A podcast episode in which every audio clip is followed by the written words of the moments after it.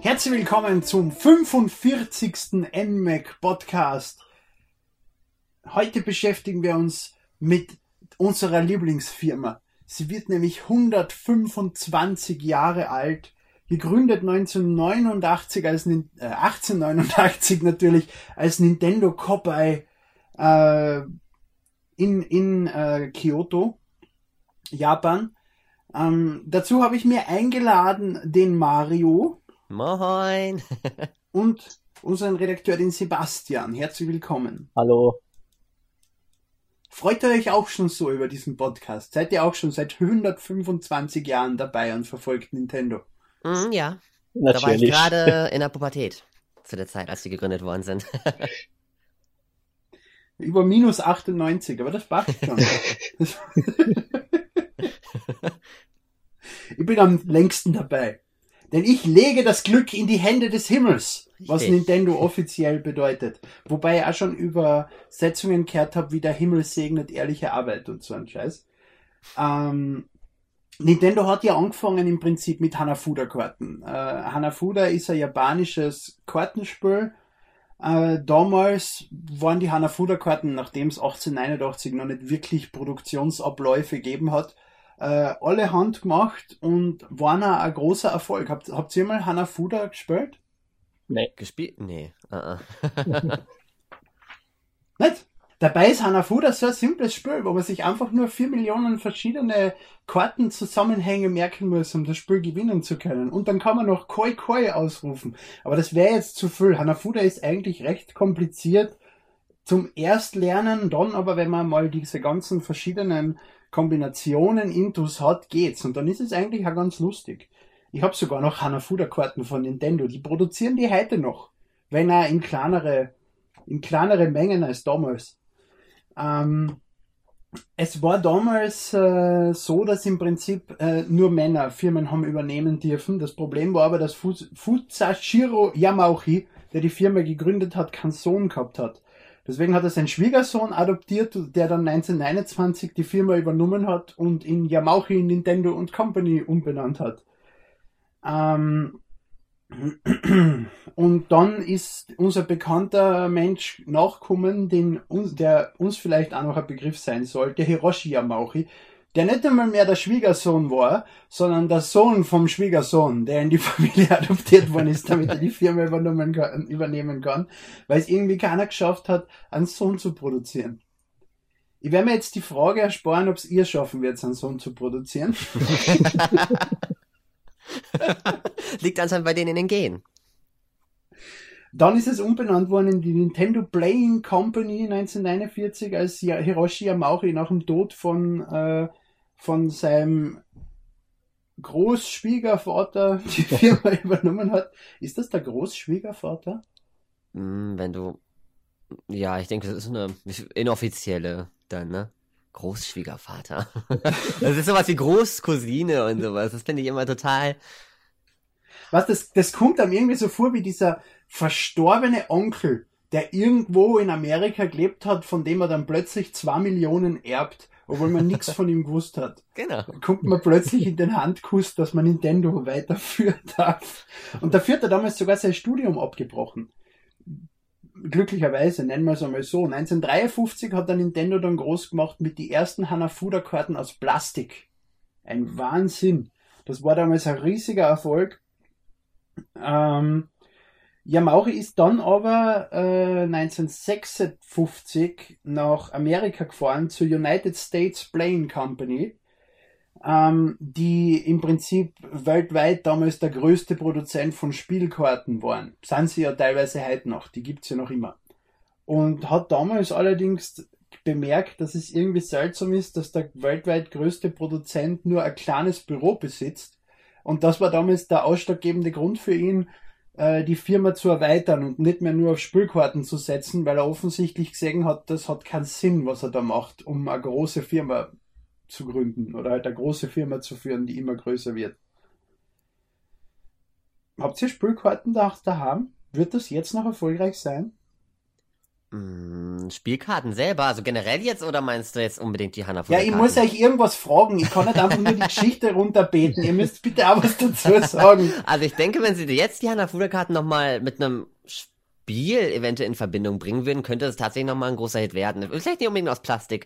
Ich meine, wir sind selbst heute ja noch bei Papier. wenn man sich jetzt so Yu-Gi-Oh! und allem ansieht. Pokémon ist ja immer noch ganz groß. Ich aber Hanafuda-Karten sind teilweise aus Plastik. Die sind ja stabiler. Hanafuda-Karten sind kleine Karten, also die sind nur so vier mal zwei Zentimeter groß oder so und sind stabil. Also wirklich, die kann man nicht einfach birgen. Mhm. Die brechen oder knicken zumindest, wenn du sie kippst. Ich bin mir jetzt allerdings nicht sicher. Ich müsste die gerade einmal hernehmen, ob die jetzt wirklich aus Plastik sind, die neuen Nintendo Hanafuda-Karten oder nicht. Ja, die... Aber ich glaube, ich glaube, die dürften inzwischen auch wieder aus Papier sein. Ist ja auch ähm, günstiger. Was dann aber im Prinzip der große Umschwung war für Nintendo, war 1959 der Deal mit Disney, dass sie äh, auf den Hanafuda-Karten, die ja Bildkarten sind, also Hanafuda-Karten haben ja alle möglichen ähm, Jahreszeiten drauf und Monate und kennen und haben da jeweils gezeichnete Bilder davon, die zu diesem Monat nicht passen, aber die angeblich dieses Monat darstellen sollen das ist eben das große Problem, sich zu merken, wie Hanafuda-Karten zusammenkehren, weil die Karten nicht wirklich erkennbar zusammenkehren wie Herz, Kreuz, Big und Ass. Ähm, und durch diesen Deal mit, mit Disney haben sie im Monat damals, oder in einem Jahr, entschuldige, über 600.000 Kartenbockungen verkauft. Was ja ein riesiger Erfolg ist für, für eine Firma, die nur in Amerika im Prinzip, äh, nur in Japan im Prinzip Spielkarten verkauft. Die waren dann auch nur für Japan oder waren die dann tatsächlich auch? Die scheinen, was ich so gelesen habe, nur für Japan gewesen zu sein. Okay. Ja. Und äh, da haben sie dann halt erstmals nicht nur Karten produziert, sondern auch Bücher dazu, die sich mit den Karten beschäftigen, eigene Regeln entwickelt, was man sonst noch so spielen kann mit den Hanafuda-Karten. Und das war halt recht erfolgreich damals, was sie dann auch dazu gebracht hat, 1962 an die Börse zu gehen. Allerdings noch am Osaka, Stocks, Osaka Stock Exchange Second Division. Was für ein Name. Nach dem Börsegang haben sie sich dann 1963 auf den Namen umbenannt, den wir heute noch kennen, Nintendo Company Limited. Man, derzeit ist es jetzt offiziell Nintendo Co. Ltd., aber das steht ja im Prinzip für genau das. Und haben dann angefangen zwischen 63 und 68 alternative äh, Geschäftswege zu finden, wie zum Beispiel eine Taxifirma, Instant Reis, Staubsauger und etwas, was ich ganz interessant finde, eine Laufhotelkette. Möchte jemand erklären, was Laufhotels sind, um damit nicht nur ich rede? Uh, ähm, Laufhotels. Also, ähm, erklären muss man sowas? Stundenhotels sind das. Ja, ja. Da buchst du quasi einfach nur ein Zimmer, damit du dich da mit deiner Ische, die du eventuell irgendwo hergeholt hast, vergnügen kannst, falls du zu Hause halt eine Frau hast oder so, ne? Die halt eben nicht mit nach Hause nehmen kannst. Genau, deswegen. genau. Also typischer, Ninten typischer Nintendo äh, Geschäftszweig auch heute Absolut. noch. Absolut. Bei uns in der Umgebung ist auch so ein Nintendo Hotel. Steht auch Nintendo Ja, nur drauf. bei dir, nur bei uns, wenn, wenn du solche Hotels bei uns findest, ist die Frau da schon im Raum drin. In einem Laufhotel musst du die Frau ja mitbringen. Ja, genau. Also wir wollen jetzt nicht sagen, dass das jetzt ein Bordell war, es ist halt einfach nur eine Absteige, die nicht tageweise Zimmerverweis äh, vermietet, sondern stundenweise für eben den Zweck, den Mario angesprochen hat, hauptsächlich, ja. Und meistens stehen die Prostituierten vor der Tür von dem Laufhotel, aber das ist wieder anders. oh Gott, ey, was sind die 60er eigentlich gewesen? Nintendo führt sich da komplett seltsam auf, alle Leute hüpfen halbnackt herum. ja, und dadurch, dass die, da, dass die Leute so viel in Stundenhotels waren, wollten sie ab 1984 auch keine Karten mehr spielen. Da war der Markt dann endgültig übersättigt und die Aktie ist von 900 auf 60 Yen runtergestürzt, was Nintendo natürlich auch dazu bewegt hat, äh, wieder andere Geschäftsfelder zu erschließen. Ähm, 1966 hat äh, Hiroshi Yamauchi dann Gunpei Yokoi entdeckt. Der war eigentlich äh, angestellt als als Wartungsarbeiter für die Produktionsstätten, hat dort aber in seiner Langeweile die Ultrahand entwickelt. Äh, Ultrahand war im Prinzip, man kennt es aus Yps. Kennst du die Ultra Hand? Dieses ähm, herausziehbare Ding, ne? Genau, dieser, dieser, dieser, dieser Greifarm, ja, dieses, der durch genau. hinten mit dieser, mit dieser Hebel, wenn man ihn zusammendruckt, wird die Hand vorn länger und, und, mhm. und hebt das auf. Das war ein riesiger Erfolg. Ich meine, während wir das in unserer Kindheit eben, wie schon erwähnt, aus dem Yps-Heft gekommen haben, war das damals äh, ein Produkt, was sich zum Weihnachtsgeschäft über eine Million Mal verkauft hat.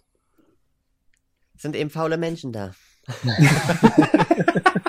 Sind eben faule Menschen da. Oh, ich komme nicht an die Fernbedienung ran. Das ist offiziell ein Spielzeug, kein, kein äh, Lebensverbesserungsmittel. Mit dem fängt Nintendo erst jetzt an, mit dieser, äh, wie heißt's, Quality of Quality Life Product. Dings, ja.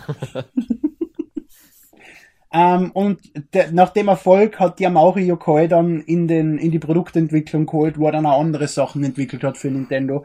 Anfangs halt keine Videospiele, aber elektronische Geräte, wie eben zum Beispiel die Ultra Machine, was ein Baseball äh, Werf Wurfarm im Prinzip mehr oder weniger war. Die 10 Billion Barrel, was im Prinzip ähm, so ein Rubik's Cube ist, nur von Nintendo aus, die gibt's ja heute noch. Ich hab an daheim, der ist recht schwer und recht lustig eigentlich. Hat aber, muss aber ehrlich sagen, ich habe erst vor zwei Jahren erfahren, dass der überhaupt existiert hat. Dann habe ich ihn mal unbedingt holen müssen. Und äh, den Love Tester. Das sind ja alles Sachen, die WarioWare-Spieler teilweise kennen sollten, weil so der Staubsauger und die Ultra Hand und die Ultra Machine, die sind alle aufgetaucht in WarioWare als gewisse Minispiele. Ähm, und 1970 ist dann die Nintendo Beam Gun erschienen. Der Vorläufer des Zappers, den Nintendo danach an Magnavox für die Magnavox Odyssey äh, lizenziert hat was die erste Heimkonsole im Prinzip war. Das heißt, schon die allererste Heimkonsole war mit einem lizenzierten Nintendo-Produkt am Markt. Wir kommen übrigens gleich zu den Sachen, wo ihr dann was dazu sagen könnt. Ihr scheint es dann nicht so zu sein. Zurzeit erzählen wir erstmal die Geschichte. Und, und da ist irgendwie super gut drin. ja, ich habe mir ja schöne Stichwortlisten aufgetan. Ja. Ähm, die Lightgun Games haben sie dann auch für die Arcades gebracht, weil in Japan war Tontaubenschießen schießen recht ähm, recht populär. Allerdings ist da halt das Problem, es braucht recht viel Platz. Es sind viele alte Bowling Alleys und sowas umgebaut worden in Tontaubenschießstationen. Äh, die waren aber nicht erfolgreich genug und vor allem im Betrieb zu teuer. Dementsprechend war Nintendo mit diese Lightgun äh, Arcade Maschinen haben da wirklich auf, ein, auf eine Marktlücke getroffen, weil das natürlich viel günstiger und viel weniger Platz verbraucht. Ähm, und 1977 war dann auch die erste Heimkonsole am Markt, das Color TV Game 6 und Color TV Game 15.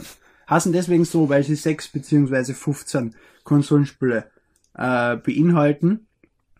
Nintendo hat dann weiterhin Arcade Games rausgehaut, hat dann versucht in Amerika äh, Fuß zu fassen, vor allem mit Radarscope, was im Prinzip auch eine Lightgun-Maschine war. Dort war es aber überhaupt kein Erfolg und sie sind auf viele von diesen Radarscope-Geräte sitzen geblieben. Was äh, Yamauri dann dazu gebracht hat, Miyamoto und Yokoi mit 100.000 äh, Dollar ungefähr auszustatten und zu sagen, macht's mir aus diese Konsolen oder aus diese Arcade-Geräte, die wir jetzt produziert haben, die nur rumstehen, was anderes draus. Baut's mir da ein interessantes Spiel raus. Was dann worden ist? Popeye. Oder? Popeye, warum Popeye? Ach Herrgott, Maria, ich, ich, ich kann euch keine Stichworte geben. Ich rede einfach Ich weiß weiter. nur noch irgendwie so, dass die die Lizenzen nicht hatten. Ach Gott, natürlich. dass die die Lizenzen für Popeye nicht hatten und dass sie deswegen dann natürlich den Jump... Nee, war das Jumpman, den sie da reingehauen haben? Ja. Ja, richtig, ja. genau. ja, ich bin ein wenig langsam. genau, es ist Donkey Kong daraus entstanden. Miyamoto wollte erst das Spiel äh, lizenziert von Popeye machen, dann haben sie aber die Lizenz von Popeye nicht bekommen und dann haben sie im Prinzip den großen bösen Seemann, der oben mit Fässern wirft, ausgetauscht durch einen Offen. Die, äh, die, die, die, die Nutten von Popeye, Olivia. Olivia. Ja, genau, haben sie ausgetauscht durch Daisy und Popeye selbst durch Jumpman. Der hätte bekannt ist als Mario. Und damit haben wir Donkey Kong gehabt, eines der erfolgreichsten Arcade Games aller Zeiten. Was Nintendo natürlich wieder etwas in die Pluszone reingeholt hat. Brrr. Und äh, gleichzeitig sind 1980 die Trokotronik erschienen, die ein Nintendo-Fan hoffentlich kennt als Game Watch. Auch entwickelt von Gunpei Yokoi. Gunpei Yokoi war ja damals ein richtig wichtiger Mensch für Nintendo. Der hatte dann über die Jahre hinweg genauso den Game Boy zum Beispiel entwickelt. Aber wir wollen nicht vorgreifen. Wir wollen nicht vorgreifen. Denn 1983 im Juli ist erst einmal der Famicom erschienen. Bei uns bekannt als Nintendo Entertainment System. Ähm, hat innerhalb von zwei Monaten über 500.000 Stück in Japan verkauft und ist damals verkauft worden für umgerechnet etwa 70, 80 Euro ist natürlich was anderes gegen die 200, 350 Euro, die wir inzwischen für Konsolen zahlen, aber man darf ja die Inflation nicht vergessen. Ähm, 65 bis 6, äh, 85 bis 86 ist das Nintendo Entertainment System dann weltweit rausgekommen und 1989 war dann der große Fang der Game Boy. Ich denke, ab Game Boy solltet ihr einsteigen können. Ja. Jeder sollte einen Game Boy besessen haben. Aber natürlich. Obwohl nicht den Originalen. Ich hatte den Pocket tatsächlich als allerersten Gameboy. Aber das ist ja was dasselbe. Nee, nicht Der wirklich, aber. 1996. Ja, aber trotzdem. Gameboy ist Gameboy für mich. Außer halt Advance, das ist ein bisschen wieder was anderes, aber. So normalen Ur-Gameboy hatte ich nicht. Ne? Aber, aber du kennst den Gameboy, ja, du hast den Gameboy gespielt. Genau. Erzähl uns ein bisschen was davon. Damit nur, nur ich rede. Ja, mich wundert jetzt gerade, ich habe nicht gewusst, dass das wirklich sieben Jahre her dazwischen liegt, zwischen dem Pocket und dem normalen Game Boy. Mit dem normalen Game Boy konnte man dann aber trotzdem auch äh, Super Mario Land spielen, oder? Natürlich, der Game Boy Pocket war im Prinzip genau dasselbe Gerät, genau, nur in klein. Das dachte ich auch. Nur, und mit, einem, nur ein und mit, einem, mit das einzige Großartige war, dass das Display nicht mehr gelb war, sondern grau. Also es ah, war okay. nicht mehr dieser, dieser Gelbstich drinnen. Und der hat nur noch zwei Batterien gebraucht und nicht mehr vier. Die Zwischenzeit hat mich nur etwas verwundert. Und ja, ich hatte Wario, also ich hatte Super Mario Land 3, also Wario Land eigentlich. Mhm. Also ich weiß nicht, warum es nicht Wario Land heißt, aber gut, hatte ich zuerst. Und ja, also ich habe tausende Batterieladungen verbraucht und ich habe immer die Klappe verloren. Bei all meinen ja. Gameboys übrigens. Entweder verloren oder dieses blöde Zapferl ist abgebrochen, dass man sie dann in Folge verloren hat. Genau. ähm, ja, 1990 äh, beziehungsweise 91 in Amerika und 92 in Europa ist dann der Super Nintendo erschienen. Die erste 32-Bit-Konsole und auch gleichzeitig auch war dann damals schon natürlich das Problem, dass Sega vor allem am amerikanischen Markt ein großer Konkurrent war, wo Nintendo dann mit dem Super Nintendo von einem, äh, während sie am NES noch an, an, an, an Marktabdeckung von etwa 90% aller Heimkonsolen, die verkauft worden gehabt haben, waren es beim Super Nintendo dann in Amerika plötzlich nur noch 35%. Was äh, sie dazu gebracht hat, das CD-ROM-Add-on für den Super Nintendo zu entwickeln. Mit einer Firma, die wir hier nicht erwähnen wollen, erwähnen mögen, aber erwähnen müssen. Findest du, das war damals ein Fehler?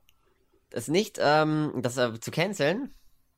Ja. Ähm. Also Nintendo hat ja zur Erklärung Sony damit beauftragt, ein CD-ROM-Add-on für den äh, für den Super Nintendo zu mhm. entwickeln, so wie Sega mit Mega CD gemacht hat für den Mega Drive.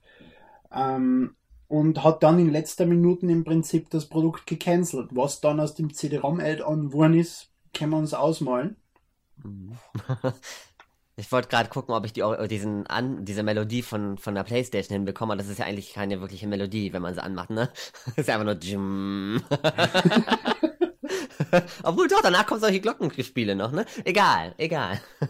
ähm, ob das ein Fehler war, mh, mm, naja, sie haben sich selber einen Konkurrenten geschaffen, ne? Aber. Ja, aber ich meine, das kannst du ja nicht wissen ja, in dem Moment. Oder? Richtig, genau. Ich denke mal, es war kein Fehler. Nein, also ich fand jetzt nicht um. Ja, wer weiß. Eigentlich denkt man sich schon, die haben unglaublich viele. Die haben Square verloren. ja. Square um, ist wieder eine andere Geschichte. Ja, Square ich weiß, haben sie verloren, weil Yamaha ein Arschloch war. Aber ja. weil, wenn, weil der ist in einem Interview hergegangen und hat gesagt, er braucht Square nicht. Mhm. Entschuldigung, aber wenn man das zu so einer Firma sagt, dann würde ich auch gehen, wenn ich die ja. Firma wäre. Und dann offensichtlich beweisen, dass man vielleicht Square doch ein bisschen gebraucht hätte. Aber es war ein bisschen ein Problem. Es war ja dadurch, dass sie auch mit dem N64 weiter auf Cartridges gesetzt haben, die ja einen sehr begrenzten Speicherplatz haben, während Square Enix immer mehr in die Richtung gegangen ist mit Sprachausgabe und die gerenderten Videos und, und, und Mus viel mehr Musik und was weiß ich was. Es war nicht der Platz drauf. Also es war nicht nur der Fehler im Prinzip, dass sie dass sie Square verärgert haben. Es war gleichzeitig dasselbe das Problem, dass äh, sie einfach nicht die Hardware geliefert haben, die Square für ihre Spiele angefordert hat. Ja. Man kann natürlich auch behaupten, dass Square dann vielleicht ihre Spiele hätte anders machen sollen, weil es gibt auch derzeit Entwickler wie zum Beispiel Crytek, die einfach Spiele veröffentlichen, die für Hardware gedacht sind, die es zu dem Zeitpunkt noch nicht gibt. Und das finde ich ist ein schlechter Entwickler, der Produkte veröffentlicht, die auf derzeitig erhältlicher Hardware nicht sinnvoll laufen. Mhm. Aber das ist wieder eine andere Geschichte. Ich glaube übrigens, Sebastian ist nicht mehr da, zumindest sagt er schon die ganze Zeit nichts mehr. Doch, ich bin noch da. Er ist noch hey. da, aber er sagt nichts. Weil das war der Erfolg. Alles vor meiner Zeit, das ist nichts, wo ich mitreden kann. Du bist zu jung, ja. zu jung, okay. Bei mir fängt es erst so mit dem Game Boy Advance an. Okay, 2001. Ja, da haben wir noch ein bisschen, ein bisschen äh, Spielraum, bis wir da hinkommen. Äh, 1992 habe ich nur interessant gefunden, deswegen habe ich es rausgeschrieben, hat ja Maui die Seattle Mariners gekauft. Äh, amerikanisches Baseballteam. Baseball ist ja in Japan sehr beliebt. Ähm, und, und, und das hat er scheinbar für eine gute Idee gefunden. Die Seattle Mariners gehören auch jetzt noch Nintendo of America. Und äh, ja, Jetzt fällt mir der Name nicht ein von dem Typen, der ihn, der sie vertritt. Für, für Nintendo of America. Das habe ich mir wieder nicht aufgeschrieben. Aber es war irgendein Nintendo-Mensch. Ähm, 1995 hat Nintendo dann Rare gekauft, eine Firma, der wir bis äh, zu Star Fox Adventures, was du ja gerade Let's Playst, viel zu verdanken haben, danach nichts mehr. Mhm. Und äh, den Virtual Boy. Hast du den Virtual Boy jemals probiert, Mario? Nein, leider nicht. ich hätte es aber gerne mal probiert, auch wenn man davon angeblich Kopfschmerzen bekommt oder so. Du hast doch bestimmt so einen da, oder? Natürlich. Es ist nicht so schlimm. ähm, es ist Gewöhnungssache. Das ist dasselbe wie das 3D beim 3DS. Wenn du das das erste Mal siehst, ist es auch ungewohnt und deine Augen reagieren etwas seltsam drauf. Und viele Leute sagen, sie kriegen leicht Kopfweh oder kriegen Augenweh oder ihnen wird schwindlig oder sonst irgendwas. Das hört aber nach ein, zwei Stunden mit dem Gerät auf. Das Problem am Virtual Boy ist noch, es gibt keine Spiele außer vielleicht Wario Land, was die ein, zwei Stunden an das Gerät haltet. Es hat damals wenige Spiele gegeben. In Japan ist das Gerät vollkommen gefloppt. Und Nintendo hat sich gedacht, ja, vielleicht, wenn wir noch mehr Spiele veröffentlichen und das Ding auf den amerikanischen Markt bringen, ist es dort vielleicht erfolgreich. Ja. Ähm, ist es nicht. Aber war eine interessante Idee. Es war im Prinzip die erste wirklich 3D-Heimkonsole. Und bis zum 3DS ist es ja die einzige geblieben. Also ich rede jetzt nicht von 3D als dreidimensionale Level, sondern wo du wirklich ein dreidimensionales Bild hast, wenn du das Ding anschaust. Aber wenn es beim Virtual Boy jetzt nur rot war. Und das Problem beim Virtual Boy war ja auch, dass auf der Packung groß gestanden ist, dass Eltern Angst haben müssen, dass ihre Kinder dran sterben. Nicht ganz so schlimm, weil die, die, die Leute haben es im Prinzip mit dem gleichgesetzt. Das war eine riesiges Warnung, eine riesige Warnung auf der Verpackung drauf, dass dass Kinder das nicht spüren dürfen, weil das schlecht ist für ihre Augen oder irgendwie so in die Richtung war das. Was natürlich ein großer Markt für Nintendo ist, den sie sich allein nur durch diesen Aufdruck komplett zerstört haben. Und wie wir ja jetzt inzwischen vom 3DS wissen, stimmt das ja auch gar nicht. Weil es gibt ja Studien äh, für die Augenentwicklung und was weiß ich was. Es ist nicht schädlich, wenn das Kind ein 3D-Spiel spielt. Warum auch? Es sieht ja das ganze Leben in 3D dann wird mir Leben den Augen schaden. ähm, 1996 kam dann der Nintendo 64 auf den Markt. Bist du da schon dabei, Mario? Ich ja natürlich. Absolut. Ja. Nintendo 64, ich liebe es. Warum? Oh, ähm, unglaublich tolle Jump. Also ich liebe es, aber ich finde auch, also ich habe auch ein bisschen Kritik, aber es sind halt unglaublich viele Jump'n'Runs drauf, ne? Banjo Tooie, Banjo Kazooie, Banjo Tooie. Ich liebe Donkey Kong 64. Ich bin, glaube ich, der Einzige, der die Country-Reihe zwar toll findet, aber ich liebe einfach so ein 3D Donkey Kong und das ist ja leider Bist du so nicht. ein. Bist du nicht. Dann Donkey ist ja Kong gut. 64 ist der großartigste Ja. Donkey Kong Teil von allen. Finde ich nämlich auch. Weil Rare sich einfach hat austoben können mit ihren schwachsinnigen und geisteskranken Ideen. Mhm. Sei es jetzt eine rülpsende Orgel oder ein Gegner, der stinkende Zehen hat, wo du ihm in die Zehen schießen musst, um ihn zu besiegen, als kleiner Affe. Und, und es ist einfach ein komplettes Psychopathenspiel und das ist so großartig. Und auch wenn man jetzt von diese, von diese idiotischen Sachen absieht, es ist ja so ein sehr, sehr guter Titel mit unfassbar vielen versteckten Sachen und unfassbar viel zu sammeln und du kannst Ewigkeiten mit dem Titel verbringen. Ja, das stimmt. Ist sicher mein Lieblings-Donkey Kong-Teil. Ähm, und dann 1996 kam der Game Boy Pocket, wie schon erwähnt. das war im Prinzip das Abschlussgeschenk von Gunpei Yokoi, der dann Nintendo verlassen hat und zu Bandai gegangen ist, wo er dann den Wonderswan entwickelt hat. Äh, ein Gerät, was eigentlich nie außerhalb Japans erschienen ist, ist halt auch ein Handheld. Und dann eben später den Wonderswan Pocket Color. Ähm, was auch 1996 erschienen ist in Japan, war Pokémon. Das war natürlich für Nintendo ein großer Erfolg und ist es ja heute noch. Immer noch, ja. Habt ihr die ersten Pokémon gespielt? Ja, damals erste Klasse. Das ging richtig ab da damals. Das war der Hype meines Lebens. Alle hatten das. Und jeder zweite, den man gesehen hat, wenn man ihn auf dem Bildschirm geschaut hat, ist auf der Zinnoberinsel auf und ab geschwommen mit Ja. Surfer. Richtig, genau. Das waren alles nur Cheater. Und Hara hat versucht, zwischendurch beim PC zu speichern, hat sein, sein Spiel damit geschrottet. Weil man versucht hat, Jo. Pokémon zu kopieren. Wobei ich das immer schon versucht habe, äh, gegen diese Sachen einzugehen. Das hat immer geheißen, du darfst Missing No auf keinen Fall fangen. Was war das erste, was ich gemacht habe? Ich hab's gefangen. Du darfst Missing No kein Sonderbonbon geben. Was ist gemacht? Ich habe immer Sonderbonbon gegeben. Es hat sich zu Pipi auf Level 3 entwickelt. das waren damals ganz interessante Experimentierfreuden. Auch den Bug mit der, mit der äh, Safari-Zone, wo du ja die Safari-Zone plötzlich verlassen kannst und dann in einem komplett geglitschten Level rumsteigen kannst, bis das Spiel dann plötzlich abstürzt, weil du an die falsche Stelle gestiegen bist. Ähm, Gunpei Yokoi hat leider nicht so viel von Pokémon gehabt, weil er ist am 4. Oktober 2000, äh, 1997 bei einem Autounfall gestorben. Es gibt ja immer noch Gerüchte, dass, dass, dass, äh, dass Yamauchi dran schuld ist, dass der das auf ihn angesetzt hat. Weil es gibt ja auch Gerüchte, dass die ersten Erfolge von Nintendo so hoch waren, weil die Yakuza, also die japanische Mafia, äh, für jedes, also die haben sehr gern Hanafuda gespielt. Das, das steht fest. Es wird allerdings gesagt, dass, Han- dass die für jedes Spiel, was sie neu angefangen haben, eine neue Packung Hanafuda genommen haben. Ähnlich wie es Pokerspieler heute machen. Die nehmen ja bei jedem Pokerturnier original versiegelte äh, Packungen Karten.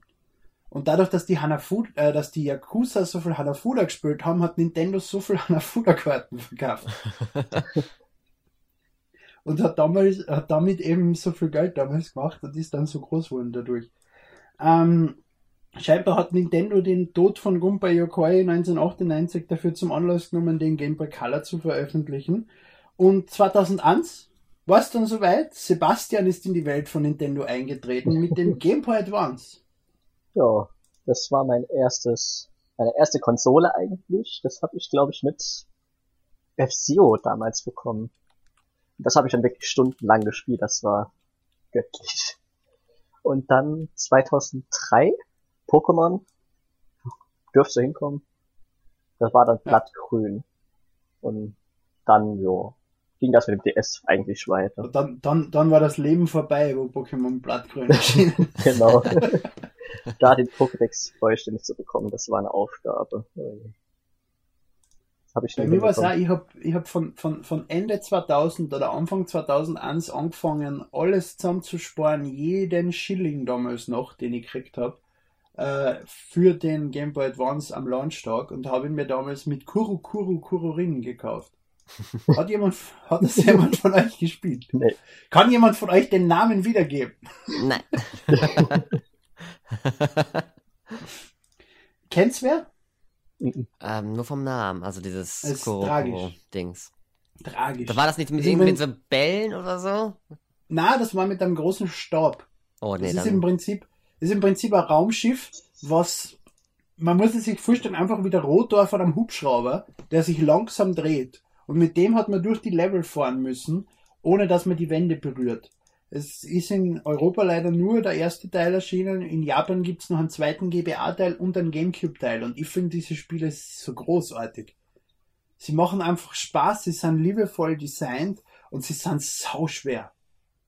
Es ist halt ein Geschicklichkeitsspiel, aber das, das, das hab ich, ja, das hab ich Wochen und teilweise Jahre später noch rausgeholt und wieder gespielt am Game Boy Advance.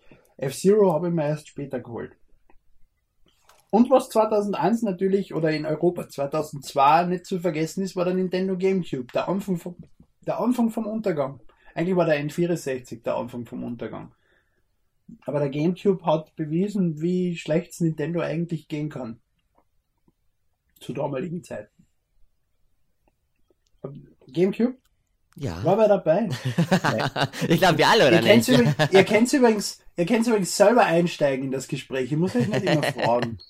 Okay. Die GameCube ähm, ist definitiv, also was der N64 halt hatte, oder das N64, wer, was, wie heißt es, das N64, ne? Das N64. Ja. Ja. Aber hatte ja tolle, tolle Jump'n'Runs und keine RPGs bis auf Paper Mario jetzt, ja, und Holy Magic, irgendwas, was absolut, ich hab's mir mal angesehen und scheiße war.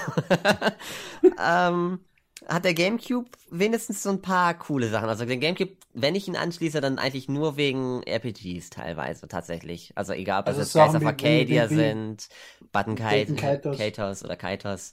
Paper Mario 2, das ist Paper Mario, was jemals gemacht wurde. ja. Und eins habe ich vergessen, of Symphonia, stimmt. Zum Beispiel. Und das ist auch, wurde ja jetzt erst für die PS3 geremaked, böse. Hätte gleich für die Wii U rauskommen können. Aber egal. Ähm, Der GameCube hat einige gute Spiele Ja, gehabt, die leider definitiv. Fülle unter Ausschluss der Öffentlichkeit veröffentlicht worden sind. Ich denke nur an Spiele wie Donkey Kong Jungle Beat, Chibi Robo, Dancing Stage, Mario Mix, Metal Gear Solid Twin Snakes. Ähm, Animal Crossing ist in Europa zum ersten Mal am GameCube erschienen im Prinzip und in Amerika. Ähm, und natürlich auch die Spiele, die gekauft worden sind. Mario Kart Double Dash, Super Mario Sunshine, das waren alles großartige Titel. Und der GameCube war ja damals grafisch auch, spätestens wo Resident Evil 4 erschienen ist, die stärkste von den drei Konsolen am Markt. Obwohl sie die günstigste war im Prinzip zum Kaufen und auch die, die Ring, aber es hat in meinen Augen kein Xbox und kein PS2 die Grafik eines Gamecubes erreicht. Und das finde ich bis heute imposant. ja, wir haben mal geführt, Wahnsinn. Aber die PS2 kam ja auch um einige, kam früher raus, ne? Einiges. Ich glaube, das zwei Jahre PS2 oder so, ja. raus, ja. Und die Xbox war vielleicht einfach nur vom Programmieraufwand zu komplex, dass es notwendig war. Wobei der GameCube da auch noch ein Problem war. Nintendo hat dann erst mit, der, mit dem Nintendo DS und vor allem mit der Wii drauf gesetzt, dass die Entwicklung für das Gerät vereinfacht wird. Dass, die, da- dass es nicht mehr so eine komplexe, komplexe Struktur war, so wie bei einem N64, das war die erste 64-Bit-Konsole. Kein Mensch hat gewusst, wie man für ein 64-Bit-System ein Spiel programmiert. Und Nintendo war auch nicht wirklich hilfreich beim Entwickeln. Die Dev-Kits sind verspätet gekommen, die Dev-Kits haben Fehler gehabt, sie waren sauteuer und das hat auch dazu geführt, dass einfach für ein N64 in die ersten, im ersten Jahr so gut wie nichts erschienen ist. Und sich Spiele, die ganze Konsolen im Prinzip verzögert hat. Das, die, das, die, der N64 hätte ja ein Jahr früher fast erscheinen sollen.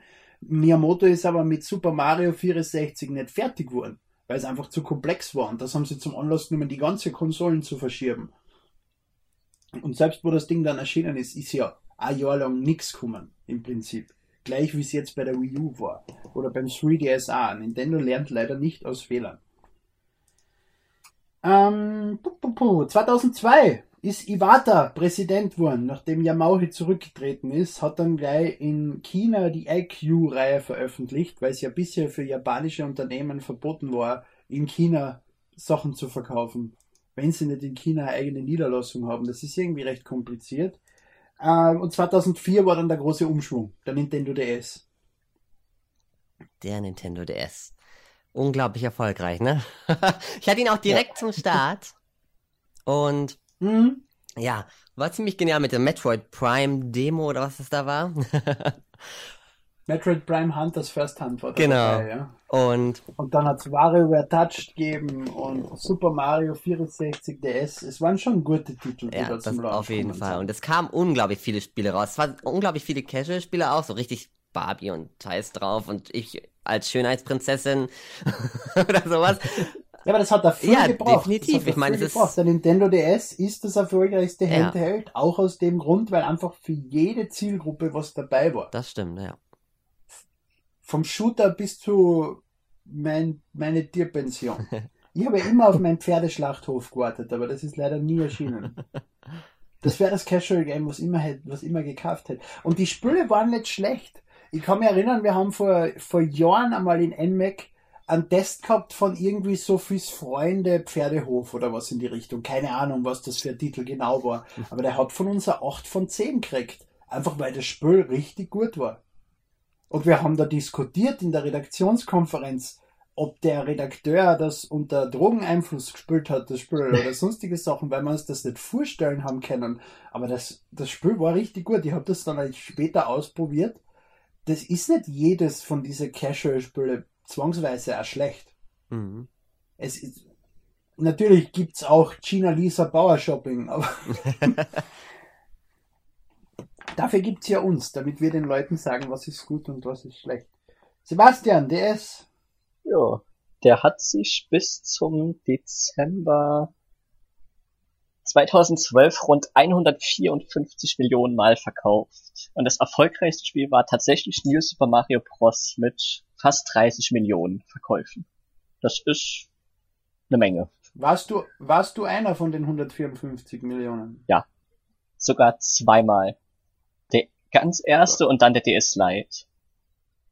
Und dann ging es halt direkt zum 3DS. Es hat ja dann im Prinzip noch den DSi und den DSi XL geben.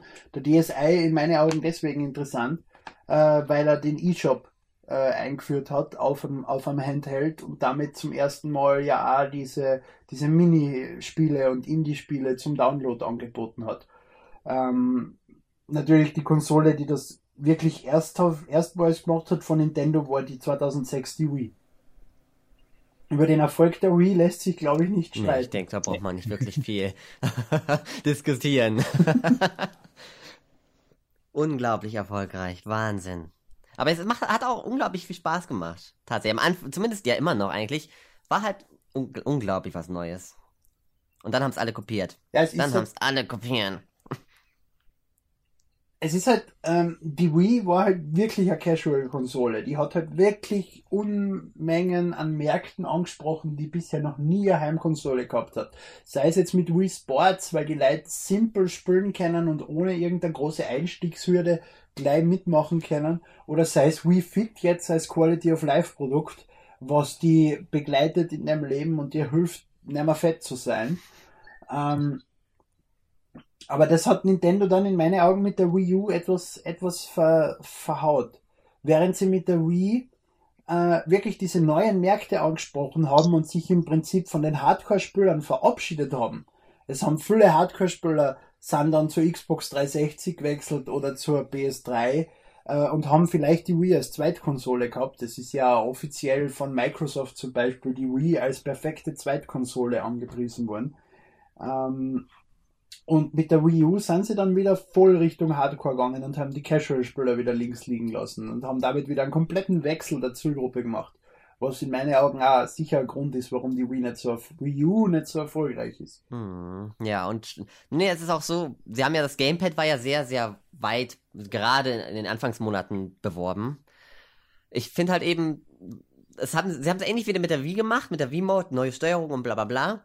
Aber theoretisch haben sie ja diesmal nicht innovativ Option, ich meine, Tablets waren halt eben groß in Kommen, schon, und sind dann quasi ja. einfach nur so wie Sony und später mit Move einfach nur dem Trend gefolgt, quasi, und als, einfach nur als erste Konsole quasi das Tablet jetzt reingebracht oder als einzige bis jetzt auch, wenn man jetzt Sonys Connect mit Vita wegnimmt. Zumindest, zumindest, zumindest feilt halt einfach das, die, die Revolution ja. an der Wii U ist ja, dass das Ganze in Echtzeit funktioniert, genau. dass teilweise das Gamepad das Bild schneller ansagt als der, als der Fernseher und das so über Smart Glass oder eben dieses, dieses Vita Connect, das funktioniert nicht so zuverlässig, zuverlässig wie jetzt auf der Wii U. Mhm. Sachen wie Rayman Legends, die auf der Wii U ja großartig funktionieren mit diesen Levels, die am Touchscreen gespielt werden. Auf die Levels wird auf der Xbox 360 und One und PS3 und PS4, obwohl sie diesen Second Screen ja auch zur Verfügung hätten, verzichtet, weil es einfach nicht ohne, ohne äh, Verzögerung und zuverlässig funktioniert. Und das ist das, was Nintendo nicht geschafft hat, rüberzubringen. Nicht nur jetzt werbebotschaftlich, dass das Ding schneller ist, sondern auch von Seiten der Spiele her, dass da einfach nichts gekommen ist, was das Zeigen wirklich voll ausgenutzt hat, was einfach, wo du da denkst, das ist nur auf der Konsole möglich. Ja. Inzwischen haben sie das eingesehen und arbeiten dran, aber es ist leider schon zu spät. Und was wir jetzt ausgelassen haben, äh, war der Nintendo 3DS ähnliches Problem. Ja, in meiner genau, eigentlich theoretisch, ja. 3D war zwar neu, aber auch im Kino jetzt schon da. Das heißt, nichts nix Revolutionäres in der Form. Zwar revolutionär gesehen von dem her, dass der Bildschirm das ohne, äh, ohne ähm, Brille oder so hat widersetzen, äh, darstellen können, aber das ist auch nur ein Gimmick, wenn man es genau betrachtet. Das ist, wenn man es mit dem Nintendo DS vergleicht, der den Touchscreen hat, was ja damals 2004 war das ja was Neues, so ein Touchscreen.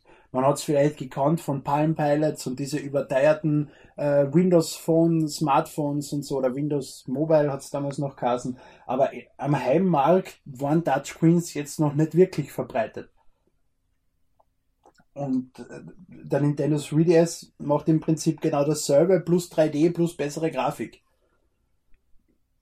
ist nicht viel mehr. Hat Nintendo ja ein Jahr gekostet, bis sie den 3DS wieder rausgerissen haben. Eine Preissenkung ja. und dann einiges an Verluste, aber inzwischen fährt das 3DS ja wieder richtig gut. Ja, und Wii U geht's jetzt ja auch etwas besser. Und gerade jetzt, ne, wenn wir etwas jetzt die Geschichte beläutern, jetzt sind wir kurz vor Smash Bros. wir schreiben also noch Ende des Jahres nochmal kurz Geschichte. Die Frage ist, ob Smash Bros. in Europa ausreicht, um die Wii U zu retten. Ich glaube nicht, dass das nur an einem Titel. In Amer äh, Smash Bros. ist eher ein amerikanisches Spiel. Also halt ein, ein Spiel, was am amerikanischen Markt viel Erfolge feiert und große Verkäufe hat. Zwar in Europa, aber bei weitem nicht diese, diesen Hype, mhm. den es in die USA auslöst. Sicher brauchen sie solche Titel, aber ausreichen wird das auf keinen Fall ich verstehe noch immer nicht, warum da keine Preissenkung ist und kein größeres Werbebudget ausgeben wird. Und, aber vielleicht wissen sie, was sie tun. Trauen wir ihnen das einmal zu. Wir sind ja keine CEOs einer großen Firma, die seit 1889 existiert, genau. oder? Da muss man erstmal sagen, Wahnsinn. Herzlichen Glückwunsch zum Jubiläum. Und, äh, und auch wenn viel Kritik jetzt an Iwata besteht, ich finde, er hat viel, viel richtig gemacht. Das, eben dieses, dieses Ab von, von der Hardcore-Zielgruppe, die Ausweitung der Zielgruppen, Erschaffung neuer Zielgruppen mit dem DS und der Wii und die Vereinfachung für die Entwicklung von, von, von, von Entwickler, äh, für, für Entwickler und so, was ich auch schon angesprochen habe, das sind alles Sachen, die Iwata im Prinzip zu verdanken sind, die es unter Yamauchi nie gegeben hätte das war ein riesiger, riesiger Umschwung, den Nintendo erlebt hat durch den neuen Chef. Ähnliches erlebt man jetzt gerade bei Microsoft unter Nadella, weil jetzt zum Beispiel das komplette Net-Framework Open Source veröffentlicht wird, etwas, was es nie gegeben hätte. Wo ich das gelesen habe letzte Woche, habe ich gedacht, die Hölle friert zu. es hat einfach, teilweise zeigt sich wirklich, dass eine Firma einfach nur den Austausch vom obersten Chef auch wenn es eine Aktiengesellschaft ist, die ja aufgrund von der Struktur nicht nur der, der CEO allein entscheiden kann, sondern der Aufsichtsrat mitentscheiden muss und so, aber trotzdem kann das sehr, sehr viel bringen.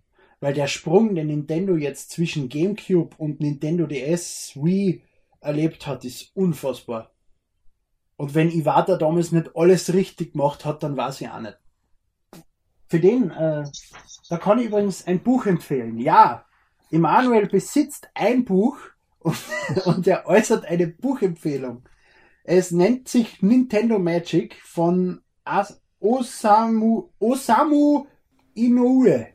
Ich habe keine Ahnung, wie man das ausspricht. äh, das, das beschäftigt sich im Prinzip teilweise mit der Nintendo-Geschichte, aber hauptsächlich dem Zeitraum von der Entwicklung Nintendo DS und Nintendo Wii und eben die erste Erfolge von DS und Wii. Das ist erschienen irgendwie 2010 oder so. Das ist ein richtig gutes Buch. Äh, auch eben mit, mit, mit Sachen wie Brain Age, also Dr. Kawashimas Gehirnjogging, wie fit ist Ihr Gehirn, dieser kurze Titel, den wir in Europa erhalten haben dafür.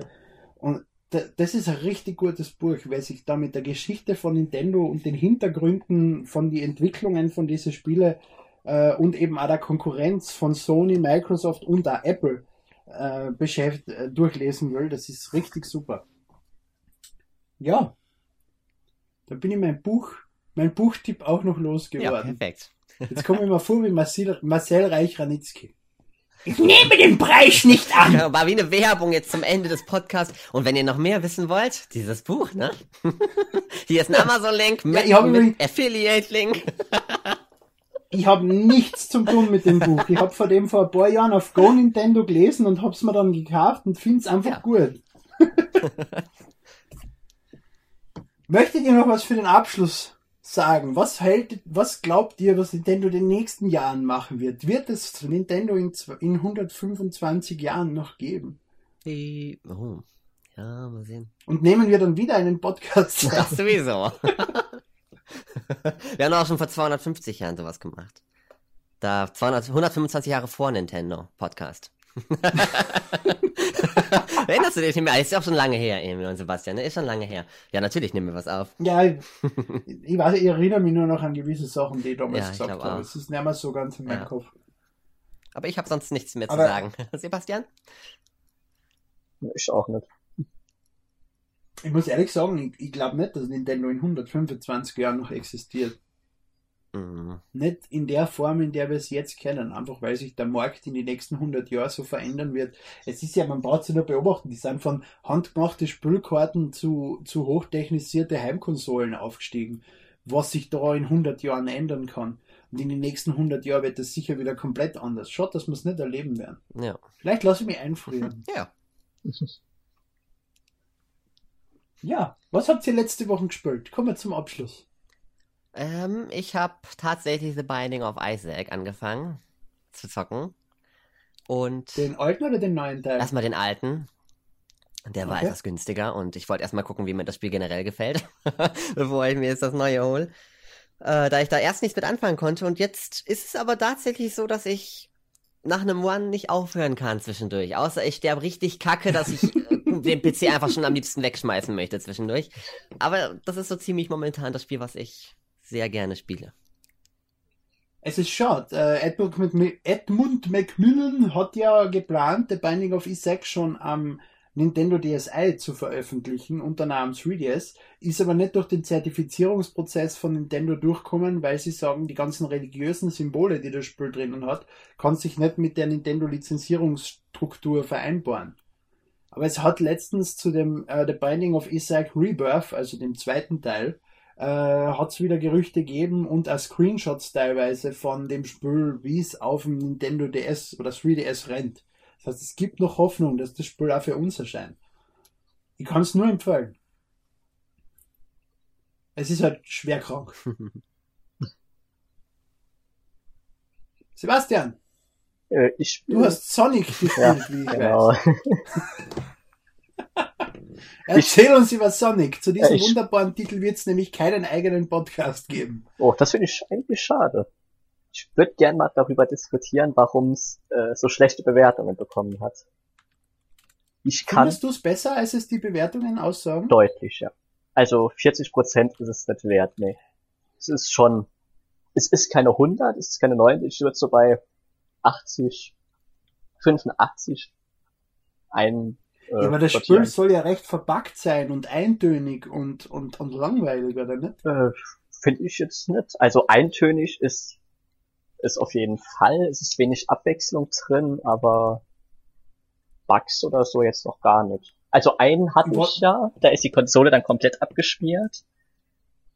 Aber Aber es gibt Ja. keine Bugs. ja gut, einen. Da bin ich von Ubisoft Schlimmeres gewöhnt.